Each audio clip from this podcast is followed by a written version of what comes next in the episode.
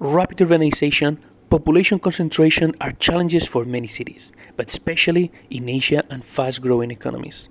Technology and data are helping to make our cities more efficient and sustainable. We are building smart cities, cities that will integrate technologies to optimize every single area that impacts lives of individuals in growing metropolis, from waste management and utilities, transportation, education, food access, and even more. Today's guest Bruce Bateman is a technology veteran, a serial CTO that has seen the rise and fall of technologies from hard hardware to new media or the most advanced networking protocols. He has been involved in the launch of nine startups. Today, he is leading the drive for smart city technologies as CTO at Lite-On Technology, a leading player in the smart city space. Bruce is also active in several industry associations and an active startup mentor and angel investor. Bruce will talk about how he helps city planners deploy the appropriate technologies to build smart cities, specifically in terms of education, healthcare, and aging populations. Bruce will also share the role of technology and why solving the real problem is something that really matters. It won't happen without involving people. This is why Bruce is more willing to call them smart communities rather than smart cities. This is Oscar Ramos, your host for today. Join us for today's episode if you want to get a deeper understanding of smart cities from a technology veteran that has things very clear.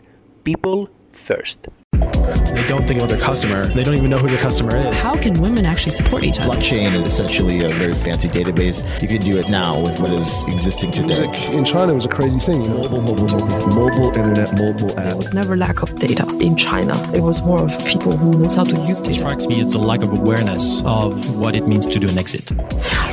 You're listening to the China Startup Pulse, your looking glass into the Chinese investment and startup ecosystem from the movers and makers themselves. Please don't forget to share and comment on whatever platform you use to listen to this podcast. Welcome everybody to another episode of the China Startup Pulse. Today we have a very interesting serial CTO entrepreneur guest, Bruce Bateman. Welcome, Bruce. Thank you. Bruce is today a CTO advisor at Lite-On, one of the largest um, street light contract manufacturers in the world, number two. But he's been an entrepreneur for his whole life. He's built nine startups. First one in the 97, well, building on a IP multicast solution.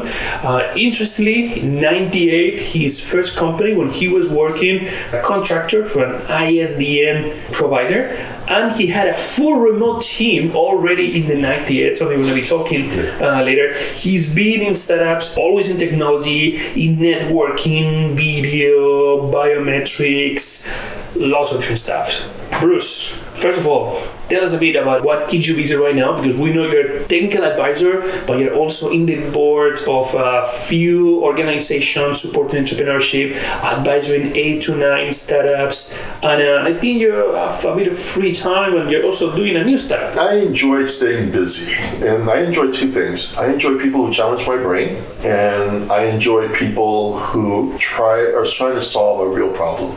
I don't help startups that aren't doing one of those two. And so, for example, for Lite-On, uh, I'll give a quick introduction to Lite-On. Lite-On is about an 8 billion US dollar revenue contract manufacturer. We're a baby to Foxconn, but we are the largest makers of keyboards. We're one of the largest makers of cameras.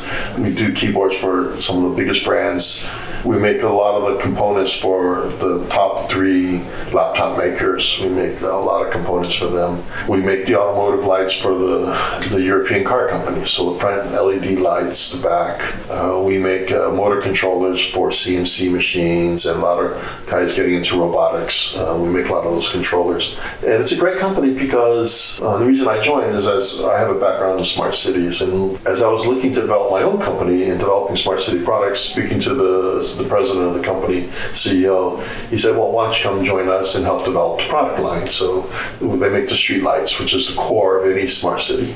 My previous background, I was uh, one of the original, I started Ruckus Wireless Wi-Fi company and smart city, connected city business uh, in Asia many, many years ago. And connected city is the beginning of smart city. If you don't have connectivity and people can't walk around the streets and get connectivity, whether that be mobile or Wi-Fi, then you don't really have a connected city. Why do you need a connected city? Because a connected city has people, which are sensors, and you have sensors, and you need to collect data. And I always tell the big data guys that without sensors, without networks, you just have a whole bunch of empty, great databases. Well, definitely, like uh, the collective intelligence, if sensors cannot talk with each other, doesn't really happen. And if you don't Yeah. get that data in real time and accurately, Yeah. like a lot of the decisions cannot be made. Yeah, I call the uh, the guys who do all the beautiful screens, the pretty uh, you know data analytics guys. I call them the pretty boys because they get to sit in a nice air conditioned room and they look at our data and they make pretty pictures out of it. And we're the guys in the streets hanging these sensors on the top of a building. And you have to strip the wires and pull electricity from someplace else, and you know, and it's 40 degrees and, and on top of a building, and that's my love is to be out there in the, in the, in the room. Yeah, that, I was gonna say like right now, like half of the audience is thinking, "What are you talking about? That's the fun part. I mean, you, you get to go and play with everything Yeah. and build it and make it happen, and, and that's the that's the interesting thing. Yeah. And there's other people's like, yeah, yeah, Yeah, but I it- understand why I, I want to be the pretty boy. Yeah. everybody wants to be the pretty boy. Everybody wants to take the data analytics. And well, when you look at startups, if you go to a startup pitch, it's oh yeah, we do this analytics, and it's like, well, where'd you get your data from, man? If you don't respect the guy who who did, collected that data for you, you know that's the problem I see. Is we, we love to throw a lot of money at the AI and the big data, but and we think, oh well, hardware should be free. It's not. There's a lot that has to go in there, especially. Actually, I mean, particularly in the technology space, you have a lot of uh, CEOs that have to work on the transition from being a, technology person and then move to a more uh, business or, or management position. And most of them, they will actually complete that transition.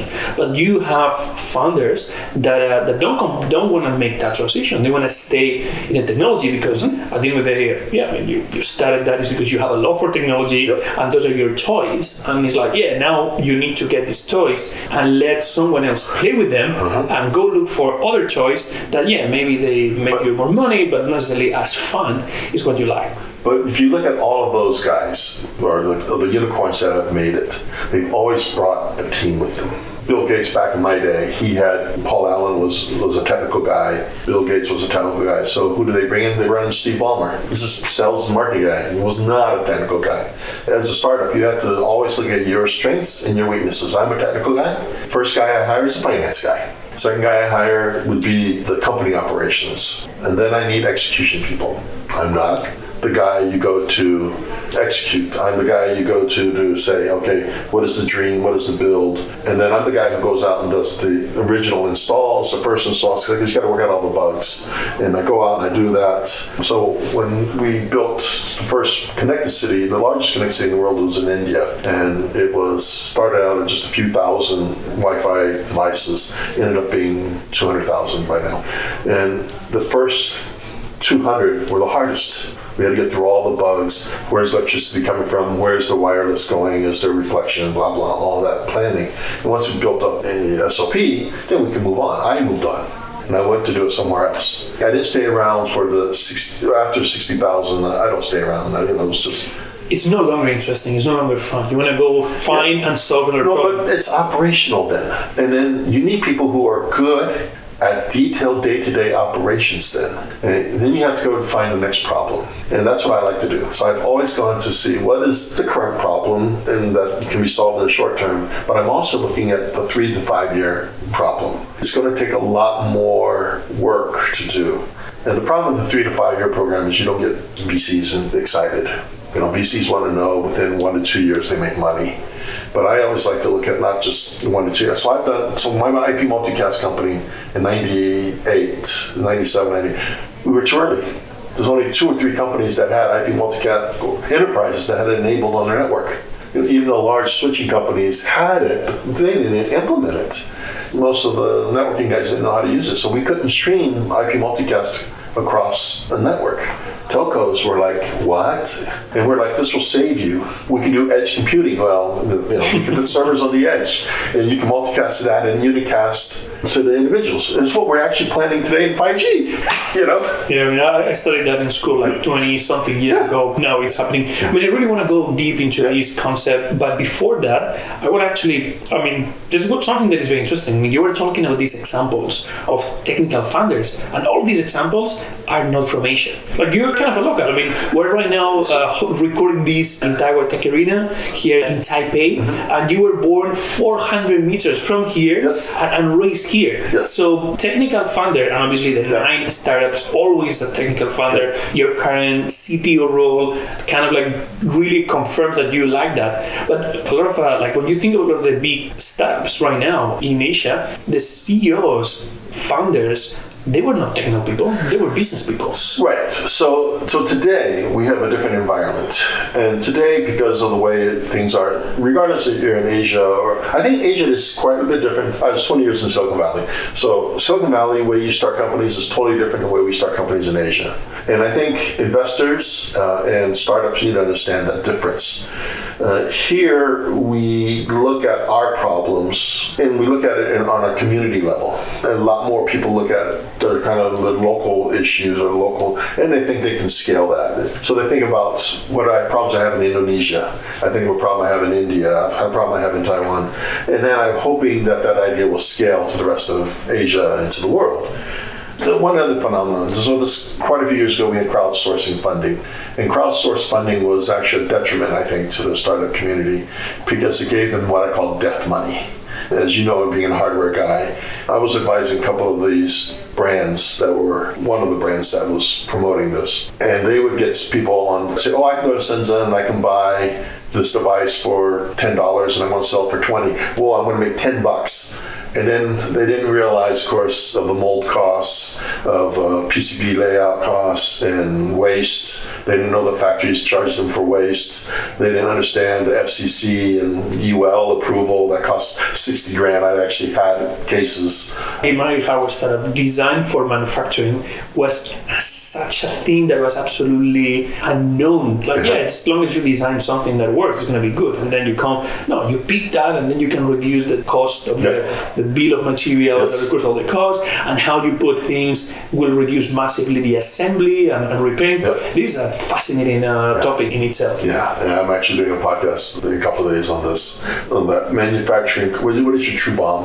How do you reduce your BOM? You know, so the BOM is, is, a bill of materials, materials of course, yeah. all the materials that would be. But people don't realize that, well, if I choose this chip, so, you know, Qualcomm, you know, has 20 chips if I choose A, I get this. If I choose B, I get that. Well, I want the most powerful ARM chip. But do you really need it? You know, have you tested how much CPU you're using in your device? Could you actually reduce that cost? You know, there's you know, as an engineer, I want the best and the most beautiful. And then I, you turn your hat to what Lite-On hat, to its manufacturing hat. They look at costs. I mean, every two weeks we have cost reviews because we need to know the factory how much waste is there. You know, and, and whereas when you go to as a consumer, you look at something, oh, that, that costs you know X. No, there was so much that went into that cost. When there's cost and there's efficiency too. So it's not just about cost because obviously you have a more powerful chipset that will be more power consumption. Consumption. Power consumption. It needs more more uh, heat, and uh-huh. the more heat it more involves other aspects. So and, and it's our, not just about our, cost. Yeah. It is by itself uh, just not considering the economic component. Yeah. It is a technology yeah. design challenge. Yeah, and you know a lot of guys like to just think, well, I'm going to build this you know super powerful device and it's like, well, then you can't sell it when it comes to the end of it. And it's like, oh, but it's only you know fifty dollars, and everybody's selling for hundred dollars. Yeah, there's a reason. You know, so um, so yeah, that's part of mentoring, by the way. Is a lot of the mentoring we do is not not just products, but also looking at that. Yeah, reality checks, reality answering checks. the questions yeah. that might have. Did you did you set aside money for FCC?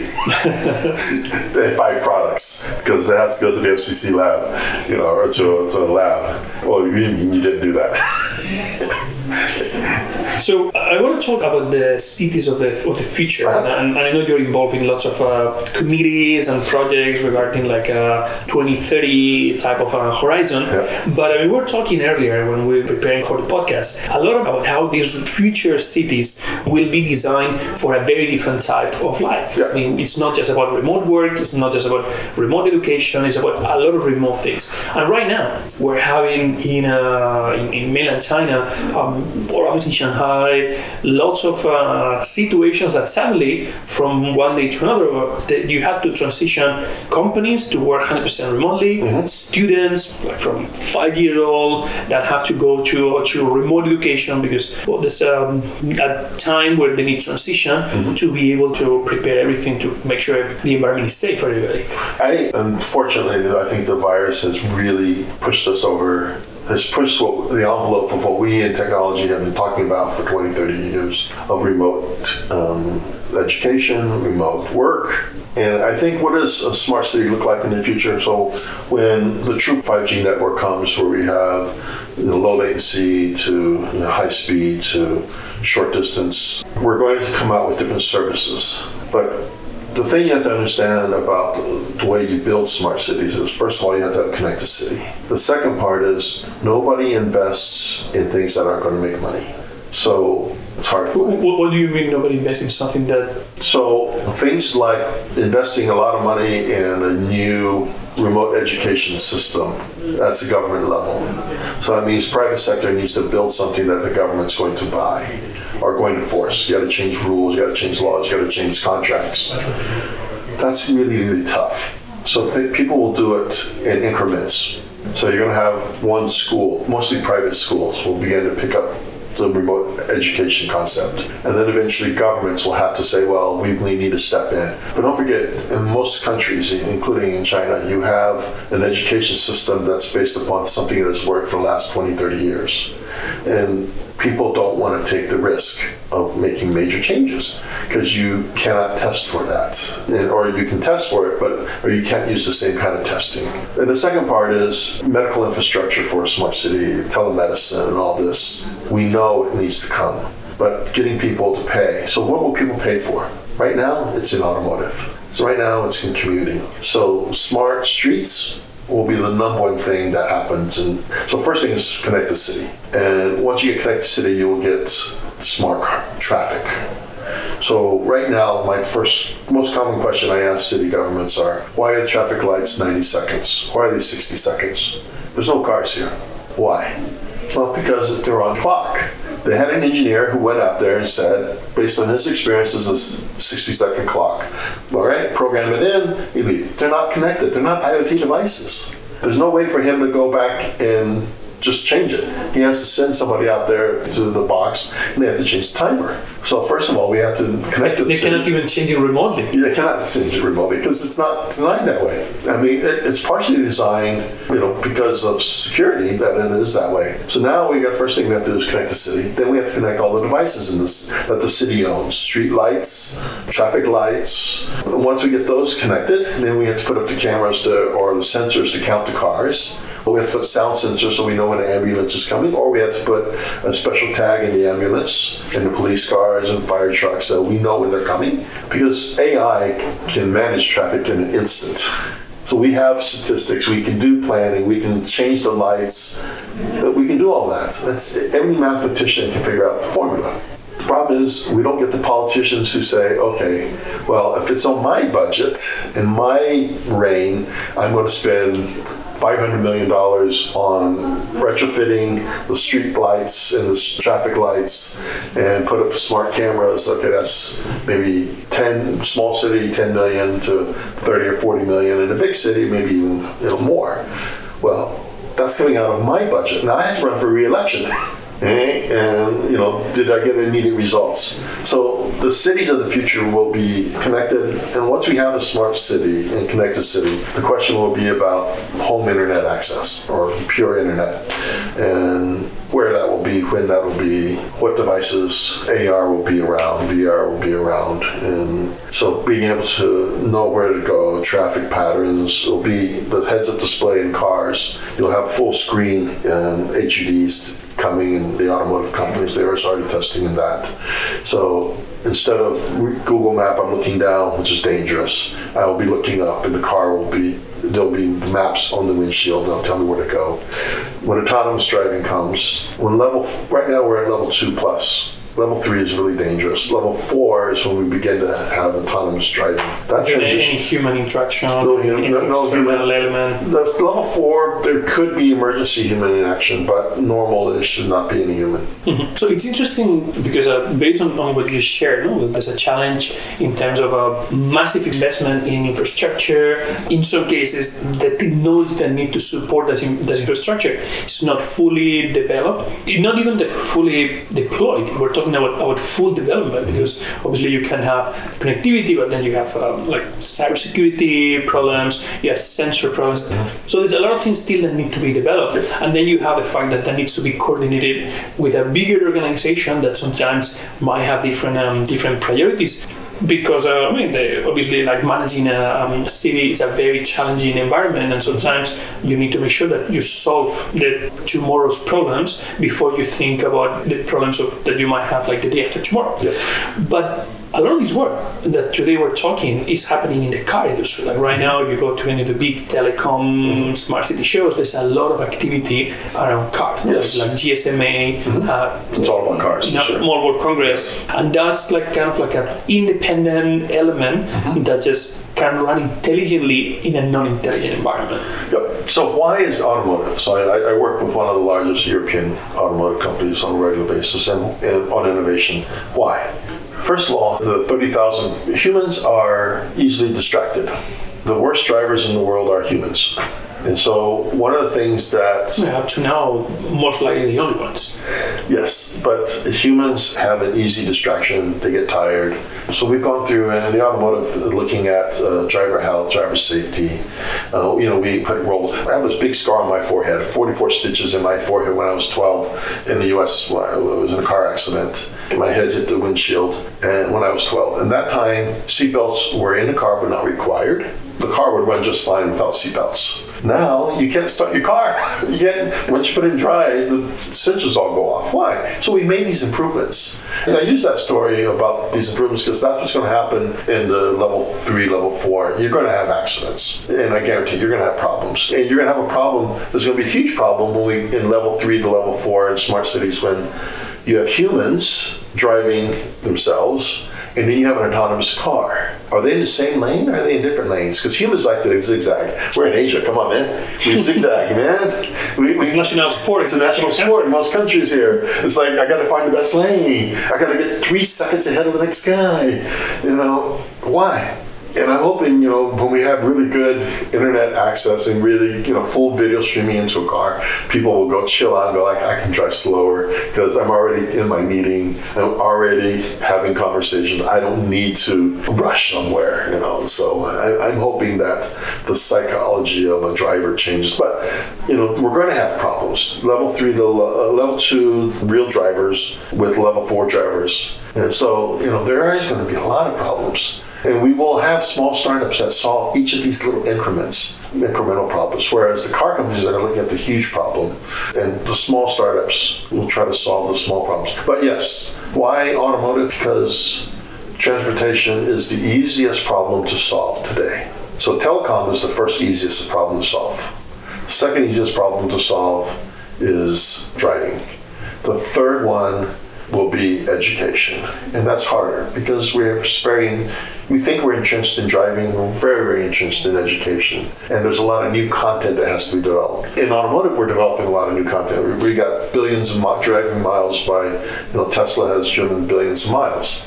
And so they've collected all the data they need. It's an easier problem to solve than education. So it's interesting because the technology problems are clear, are easy to understand. There's a path to, to resolution. There might be like a technology challenge, but it's kind of a known challenge we know how to solve it. That's an economic problem, if you want to say, but it's all about justification of the investment. But then you have the fact that we have people involved in that. No? And you're talking about the humans and, mm-hmm. and how do we deal with the fact that you're going to have people interacting one way and machines that will make a decision a bit more um, pre-programmed mm-hmm. that react to the environment. But in a normal situation, mm-hmm. they'll be very consistent in, uh, in what you do. And then we go back to education. In, in education, of course, I mean, the ones that are educated are, and in this case, it's a bit more than just being transported. It's a bit more active type of environment, and it's very different when you talk about uh, early childhood uh, education or you talk about continuous education for a Old people like professional or, or education for like older people that, that might need to learn about improve their quality of life or or how to handle like new situations that might happen or, or whatever. So this is really all about UX it's not about technology. It's, it's about so, well, there's two parts of that actually. There's one is we are gaining a much better understanding of the human brain, and I spend a lot of time studying the human brain. It's my favorite subject uh, right now. That and the nose, or the, just the sensors of the body. But the human brain is going to teach us how to teach. I think that to me is a big difference. Understanding the best way to teach and the best time of day to teach the best for me. I'm not talking about for the world. I learn differently than you. You can force me to conform, and many people conform. They do very well in school, but they're doing very well in that structure of the school. Well, is that structure the structure of the future?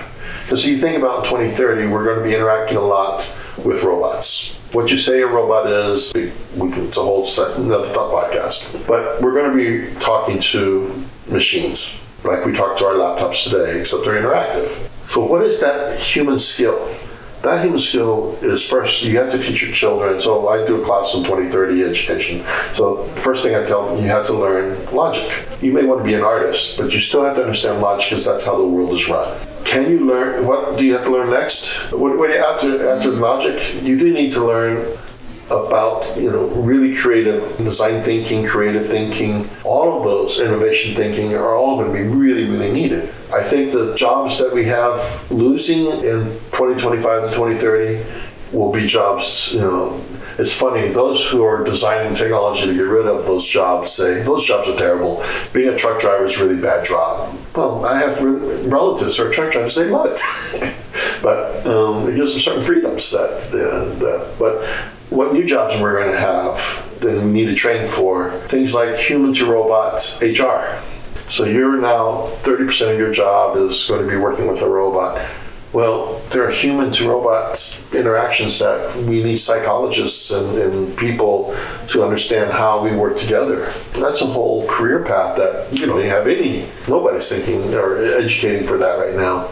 I think old folk style uh, skills will be a huge industry in the future. So we will have a lot of automation, but we'll automate things that we pay my bills. Why do I have to spend time to pay my bills? It should be so simple. I go on and I say, you know, yes or no, and then something happens. My food and all of this, you know, there should be a lot more in the automation to, to make things a lot easier. And the whole food chain, supply chain is a mess. And that's another lot of work to be done. And that's another area where smart cities will come in and being able to grow things locally. Not everything, especially when we get into our protein meats. We can grow those and, and, develop those locally. We don't need to send them thousands of miles, thousands of kilometers around. That's going to be a huge, big difference. And I think, I know I talked about quite a few different subjects, but the technology we're developing today will develop the smart city of the future the smart city of the future, the generation of the future, has different goals. And one of them is sustainability and what that really, really means. And what does just in time manufacturing mean in the fashion industry? What does just time manufacturing mean in shoes? So, being in China, we know that we we make 50,000 your hoodie was made about 60,000 of them minimum yeah we have a bunch of them in the office yes. so probably maybe 200,000 of that blue hoodie was made, um, you know, was made by the factory. So we have no, number one, the certain sizes didn't sell. So what do we do? We put them in, what happens to those? Certain shoe sizes don't sell. What happens to them? Certain styles don't sell. That's why they make that blue because it's a boring blue and we know everybody's going to buy it.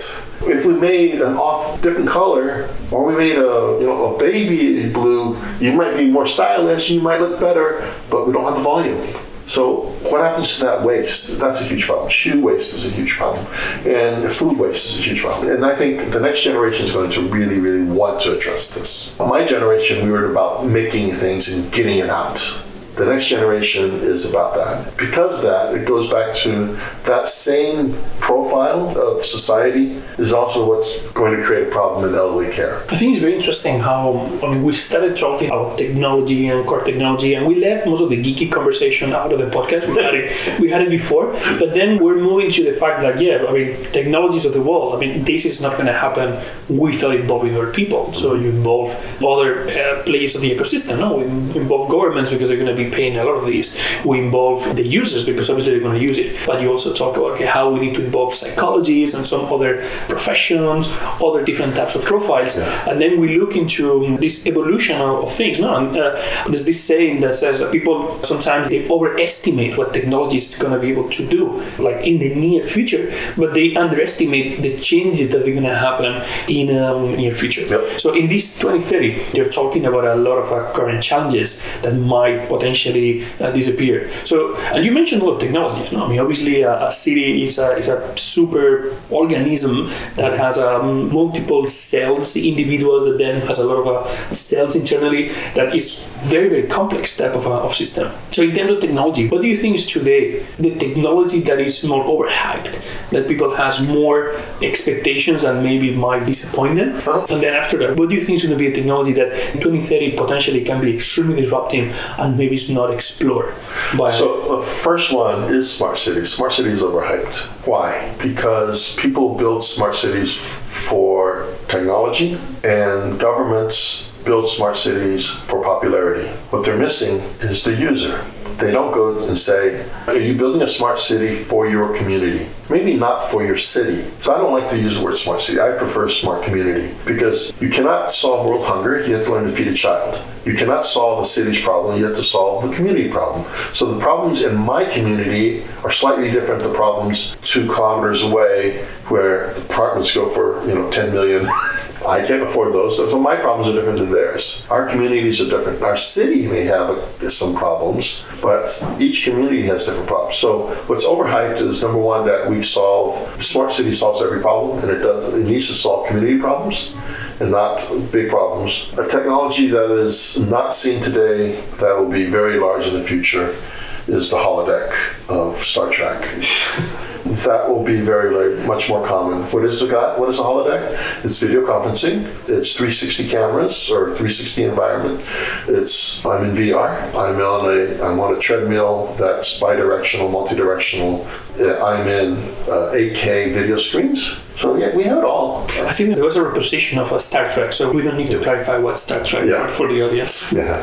So yeah, the, the holodeck is going to be a, a room in my house. Possibly my living room will be readjusted to that. Um, it will be a place where all of my content is delivered. So what content do I want? The stuff I'm talking about, we have today. We have it in fragmentation. We don't have continuous natural language processing. Uh, we have Alexa and Google, are all command line. Yeah, we don't have real com- natural conversations Right, but- but- and structure. Right, but we had DOS. So today's voice, today's NLP is what we had in DOS. Mean, we had command lines. So we had in PCs and Linux, we had command lines, and we gave every all of our work in command lines. That's what we're doing today. And eventually we'll get a GUI. And the GUI difference in the GUI was it was much more interactive. We had much longer conversations with our computers. We could see the visual much better. So yes, so is that conversation much? We're going to keep going up. Now, do we have continuous language? Not yet. Do we have continuous language and multi dialects? No. So there's a lot of work in that that has yet to be done.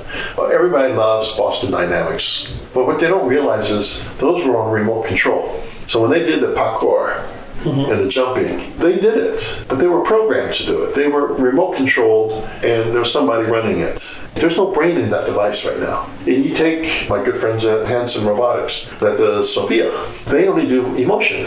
They don't do walking. They don't do Boston Dynamics. So if we're going to wait for that robot that we see in movies, if we're going to wait for you know all of those, then we got a lot more to go. We're building components today. In 2030 and 2025 and 2030, those components are going to come together. And to me, that is the dot com era. Every few years we get a cycle. And between now and 2030, we're going to go through a whole new cycle of what when you were young, when the web internet came and the web came, that big um, transition is going to come. And there's going to be a lot of transitions. Governments are getting younger and they're going to be more risk taking. And when we get risk taking governments, then we're going to implement smart traffic. We're going to implement telemedicine. We're going to change the laws in countries that a doctor must see you physically to make a diagnosis. There are laws. If you go around to countries and find out that why telemedicine isn't implemented, is because there are laws in, on the books in countries um, that prohibit certain things. That was part of my PhD dissertation. the technology viability, technology viability of making sure that that could be possible. It would be really surprised. So when talking about healthcare, this type of um, applications, if we think today about the situation, uh, at least in, in mainland China, I mean, one of the key challenges is the aging population and what now it's called the silver economy. Mm-hmm. So looking into 2030, there's going to be a huge amount of people that are going to be retired, and based on the distribution of population, there's definitely going to be a need to have some support, and technology can play a very important role. How can you see that? Because that's also a special type of user interface. Yeah. So I'm working on a new research paper called "What's Going to Take Care of You When You're Old." And if you look at the details of that, not just the, the concept of it, but in 2035, we will have more elderly people than young people. So we cannot afford, and in certain countries, uh, like in Taiwan, we bring in uh, healthcare workers from the Philippines, Indonesia. Well, their economies are going to be growing. They're not going to need to come here. So who's going to take care of us? Well, we can't afford to have individual health care. Governments can't afford it. So we need this technology to do it. Second of all, the generation that's coming up is going to want quality of life, not quantity of life. Our early generation accept people with, you know, hoses in the nose and, you know, and laying in bed for really no quality of life. Next generation and my generation, we, we want quality of life. I prefer to die than to have a poor quality of life. So the technology around what does robot eyes do? What is it? how do you lift somebody up? So lifting a robot from the U.S. won't work in Asia. Our houses are different. Our cultures are different. Our languages are different. In the U.S., I possibly could take a robot and put it under a woman's backside and lift her up. That would probably not be so bad. But in Asia, if I put my hands under an Asian woman's bottom and lift her up, I'm going to get slapped. The robot will get slapped. Our culture is different. How we administer medicine, what kind of medicines we administer, those are all be cultural differences. And so you can't just say, I'm going to build a robot and, and ship it everywhere. And I think there's a huge market because when the population is older, then we don't have the GDP has to most of our a lot of our GDP has to go towards elderly support. That's going to be a problem. So governments now need to start thinking about that problem because if they don't start thinking about how to redesign architect, can your house even hold a robot? And our houses are small in Asia.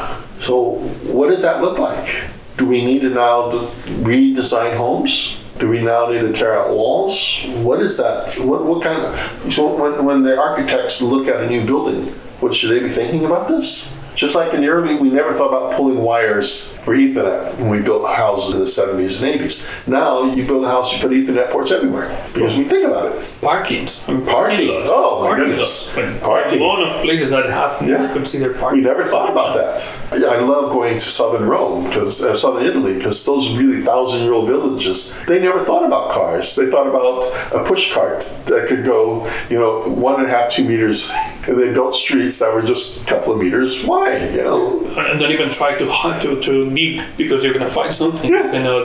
And so we, you know, we need to think a lot differently now, and we need to think about how our hospitals are designed, how our homes are designed, how our streets are designed. Yes, we have wheelchair access, but it's not easy. It's not smooth. It's not. So are, are wheelchairs of the future, or maybe we, you know what, we develop exoskeletons instead. Let's get people out of wheelchairs. And I don't want to be in a wheelchair, and I can tell you whole stories as why. But I want to be in an exoskeleton because I want to stand up tall. I want to see your eyes. I want to be able to reach uh, at tall places. So I don't want to be in a wheelchair. I want to be able to go where I want to go. My generation is blessed. We're going to have Uber. We're going to have self-delivery cars. We're going to have, you know, whereas my father is 92. He has to wait for someone to drive him. He can't go where he wants to go. He's got to be in his wheelchair. He lost his independence. I don't want to lose. I'm from the hippie generation. We don't want to lose our independence. All right. Thank you very much for uh, all the sharing. So, if anybody is um, interested in reaching out to Yep. you, uh, So- small cities Yep. or any of the areas where you are involved, elder- elderly care, etc., how can they connect with you? So I have uh, the easiest domain. Uh, you can send it to me at brucebateman.com. So B R U C E B A T E M A N. So I am Bruce Wayne Batman. So brucebateman.com. You can actually send to any address. I've got a catch-all. And then you find me on LinkedIn, Bruce Bateman. That's me. Thank you very much, Bruce. We can talk forever. Are you listening to this episode on Himalaya? Whether you are a podcaster or a fan, Himalaya is designed with you in mind and has a ton of cool features like curated, shareable playlists and collections made just for you, along with personalized recommendations to help with content discovery. It's definitely my favorite listening app, and I'm sure it'd be yours too. Download Himalaya app right now and be sure to follow my show once you're there. I just want to take a minute to thank our sponsors. China Accelerator is the number one accelerator in Asia. Not only were they the first accelerator in China, but they were the first accelerator in all of Asia. They help companies expand and grow into the China market, and Chinese companies grow into the global market. They're also the only accelerator in Asia to have a unicorn come out of it. To find out more, go to www.chinaaccelerator.com. And thank you to People's Squared, the original and first co working space in China. Based here in Shanghai, it is the ideal place for movers and shakers, teams big and small, to find a place where the entrepreneurial spirit and culture lives to call home. You can find out more by going to people squared.com.